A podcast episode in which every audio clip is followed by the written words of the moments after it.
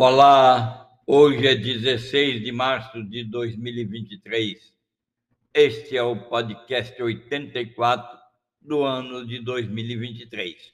Neste podcast eu vou descrever as condicionantes imperativas consideradas a de número 5 que uma empresa precisa adotar e para prosperar continuamente. O imperativo número 5 diz respeito a turbinar a tomada de decisões. Os podcasts da série Memórias de Aula vão mudar a sua vida. De pouco em pouco, eu vou revelar o segredo para você na sua vida protagonista e revelo muito mais. Para contratar palestras e aulas sobre o mundo de vida e dos negócios, escreva para os endereços constantes no item descrição deste podcast. Será uma honra e uma satisfação responder, atualizar e até mesmo participar como mentor de grupos ou palestrantes para executivos e executivas. Você já sabe, mas não custa lembrar. A organização tanto quanto as pessoas que formam a organização e até as pessoas na vida particular, quando elas assimilam a convivência ou a construção de um design de hélice, elas passam a tomar decisões de qualidade com facilidade.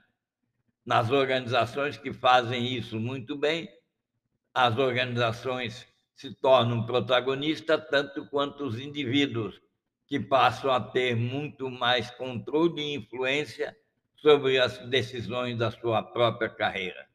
Tornam-se protagonistas com muita facilidade. Eu vou descrever neste podcast algumas etapas do imperativo número 5.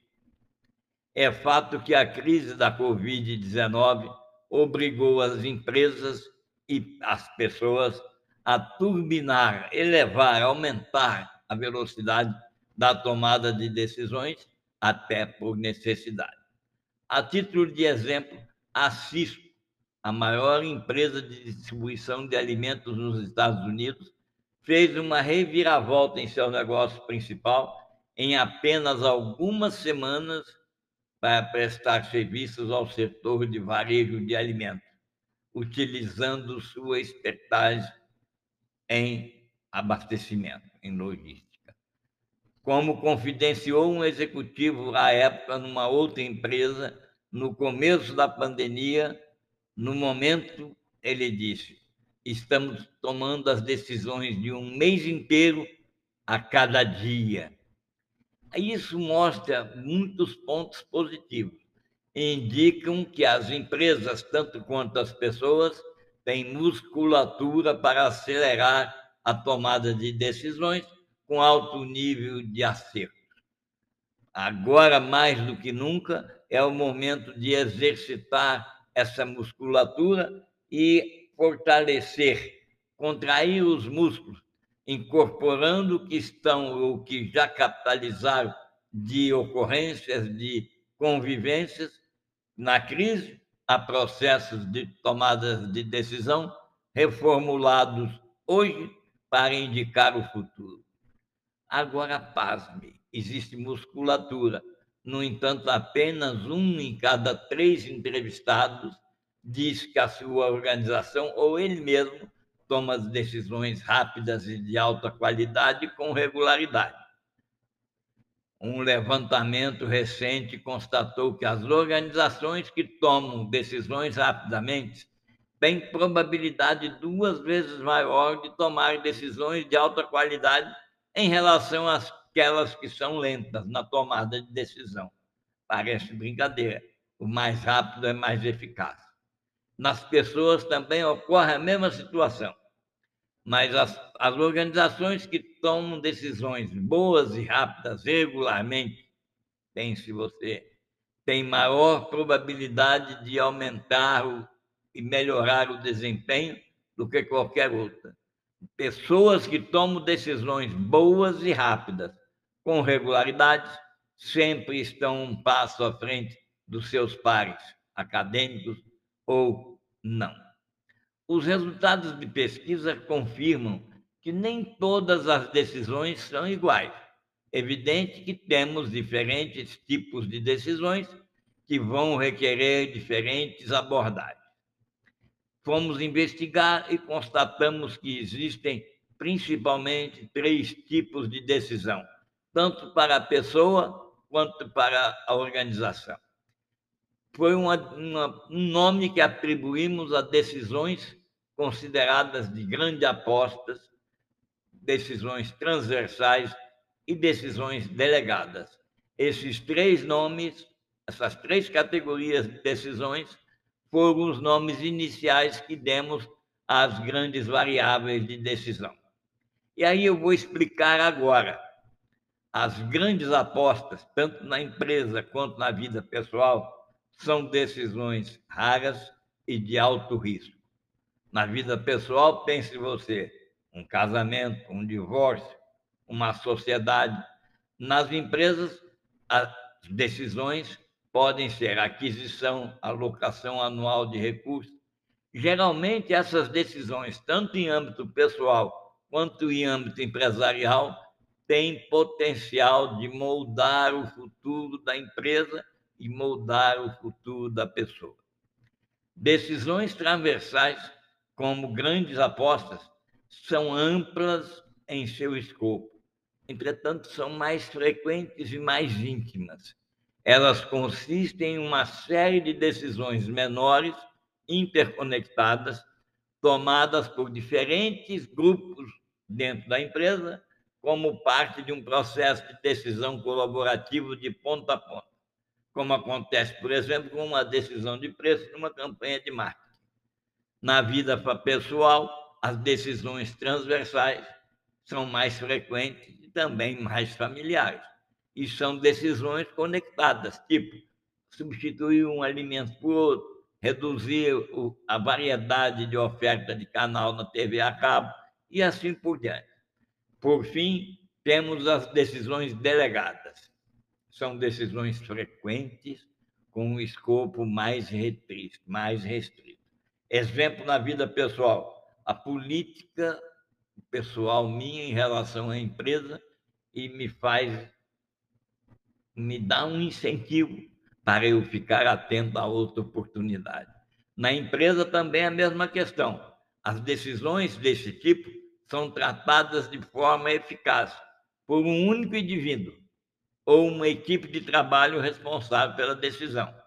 Geralmente, exige informações limitadas de outras pessoas. Quer dizer, não vai buscar informações que estão limitadas, tanto na vida pessoal quanto na vida empresarial.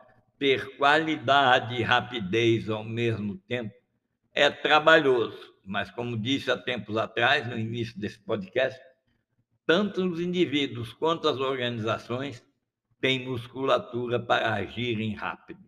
Apenas o que é necessário é construir um sistema que aloque adequadamente as decisões às equipes, aos executivos, às pessoas ou mesmo aos algoritmos certos.